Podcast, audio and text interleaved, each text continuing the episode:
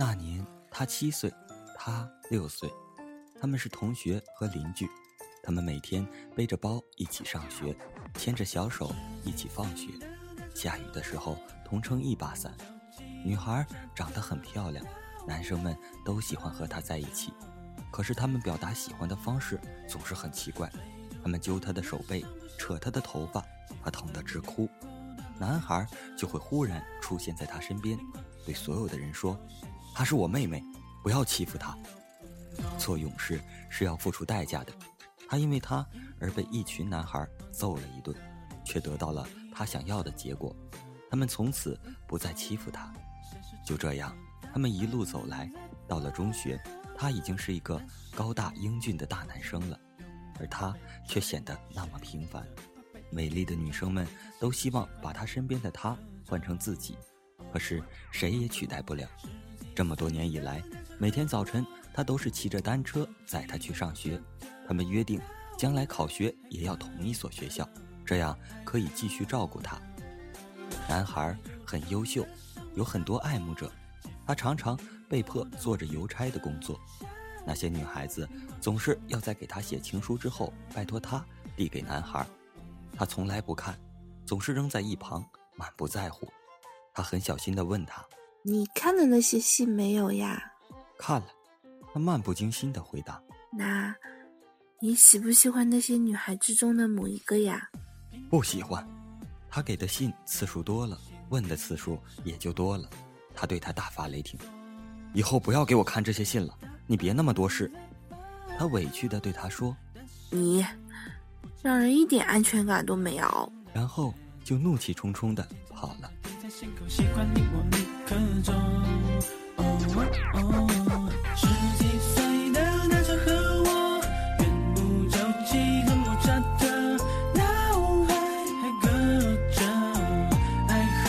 高三毕业了，女孩没有和他考同一所学校，而是相隔那么远地分开。那年他十九岁，他十八岁。偶尔暑假回来，在同一个院子里相逢，他会问：“在学校还好吗？有没有人欺负你？”他淡淡的说：“还好啊，我也不是那么好欺负的。”看着他的背影，一种难言的伤痛像小老鼠一般，慢慢的啃噬着他的心。他妈妈说。她留在那座城市了，有个很疼、很爱她的男朋友。她微笑着祝福他，却满心落寂。大学毕业那年，他回来时身边多了一个女孩，那是他的女朋友。说不出有多可爱，只觉得女孩身上有种与他相似的习性。可是那年，他偏偏是一个人回来了。当他们在大街相遇的时候，他看着他身边拽着他手臂的女孩子，笑着说。身边的位置终于有人了，他尴尬地对身边的人介绍说：“她是他的妹妹。”他用哥哥的语气问：“还有一个人呢？怎么没有陪你一起回来？”他，他冷笑一声说：“早分了。他和你一样，有太多女孩子喜欢，我一点也感觉不到安全感。”他捋了捋头发，对他身边的他说道：“不过。”我哥哥可是很好的男人哦，他一旦爱上了谁，一定会一辈子用心去爱的。女孩子羞涩的笑着说：“他就是有太多的追求者。以前我跟他是好朋友，很多女孩子见我们关系不错，就叫我帮她送信去。后来我自己也写了一封。”听到这里，他的脸色突然惨白。黯然地对他们说：“呃，对不起，我有点不舒服，我要回家休息一下。”他看着他失态的离开，突然感觉到了些什么。回到家中，趁着女朋友陪妈妈做饭的间隙，他在书柜的角落里找到了那堆尘封多年的情书。他一封封地寻觅着，他总感觉这里面一定有他写的。他终于在最后一叠里。找到了那张写着他秀美字体的淡蓝色信封，他懊恼地跌坐在地上，信中写道：“其实，我一直希望自己不是你妹妹，虽然你一直都用爱妹妹的方式来爱我，可是我只有我自己知道。我希望能一辈子坐在你的单车后座上，希望能永远听你说，你要保护我。希望你对我的每一个承诺都能实现。我希望你能看到这封信，而你对我的态度，与我对你的态度，就会有这封信决定。你不喜欢我，我自然不会死死的纠缠，我会安静的躲开，要多远就躲多远。爱转角遇见了谁？是否有爱情的美？爱转角以后的街，能不能由我来陪？爱转角遇见。眼泪滑落在纸上，仍然无法。赶走那种爱他却又伤他的痛。第二天，他想去找他，拿着那封信，可是走到了他家的门口，却又迟疑了。他能辜负跟着他回到家乡的女朋友吗？他从在学校开始就一直照顾着她，他对她的爱，用他的话来说，就是没有了他，他会死。他不能辜负对自己死心塌地的女人。那几个晚上，面对女朋友，他没有任何兴致。他想了很多。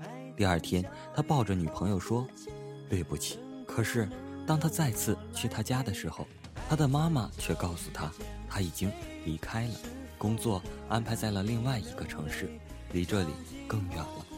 几个月后，他简单的收拾了行李，去了他所在的城市。当他出现在他面前的时候，他被吓呆了。他笑着抱紧她，我来带你回家。可是他举起自己的右手，那上面戴着一枚订婚戒指。我准备结婚了。他惊讶地看着他，怎么会这么快？不过几个月的时间，他就要嫁人了。你知道吗？我一直最爱的女人是你。那封信也是我刚刚发现的。别说了，他长叹口气。你应该对他负责。不能因为一封信就辜负了别人，就像我，也需要回报他一样，所以我选择嫁给他。他说的那样决绝，他听得肝肠寸断。那一年，他二十六岁，他二十五岁。她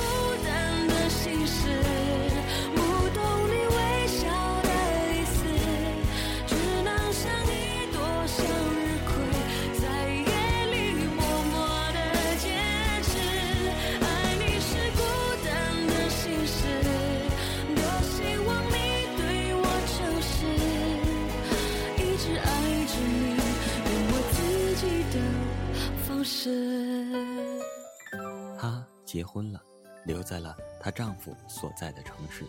她也结婚了，妻子是个简单贤惠的女人。她的父母生病没人照顾，她妻子比她还要热心。她再回来的时候，虽然丈夫陪伴左右，可是仍然不敢直视她。于是他们常常是她陪她的妻子聊天，而她却和她的丈夫十分投机。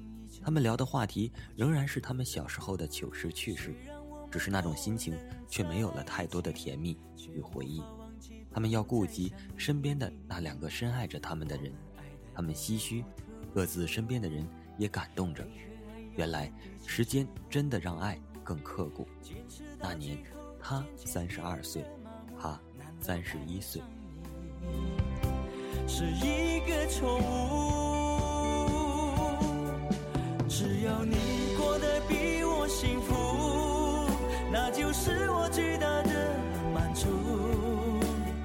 后来，每年她都要和丈夫回来过年，每年都和他们家一起吃团圆饭。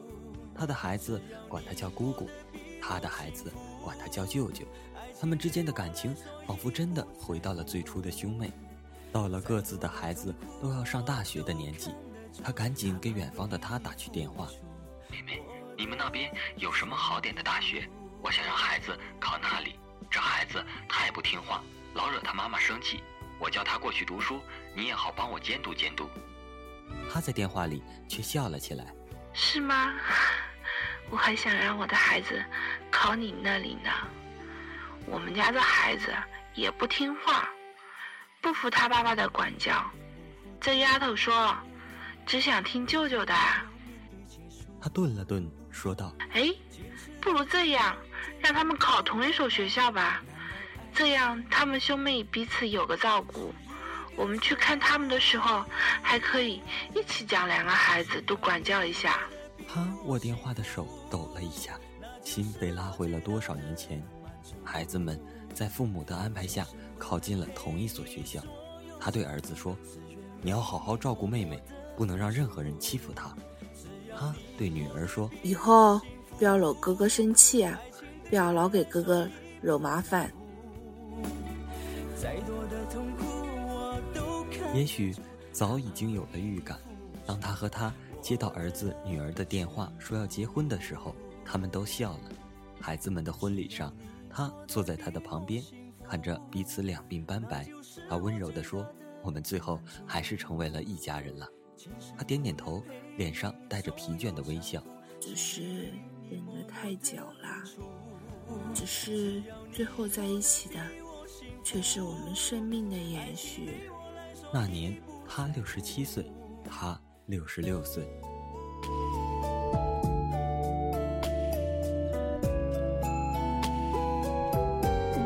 后来，他被诊断出患了癌症，他绝望了，对所有人都排斥着，拒绝吃药，拒绝治疗，他的情绪完全失控，看见妻子、儿子、媳妇儿就是破口大骂，妻子站在病房门外。心疼的叹了口气，对儿子说：“给你姑姑，不不，是给你岳母打个电话。你爸爸的毛病只有他能治得了。”当他敲开他的病房门时，他只说了一句话：“你要是还想见到我，就听医生的话，吃药化疗。要是不想，那我马上就走。以后你是死是活，我都不管了。”他看着他，却放声的痛哭起来。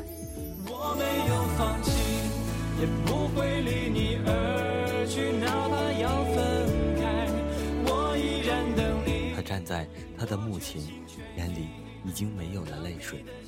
墓园凄凄无人，一阵风拂过他斑白的发丝，像是他的回应，也像是他的哭泣。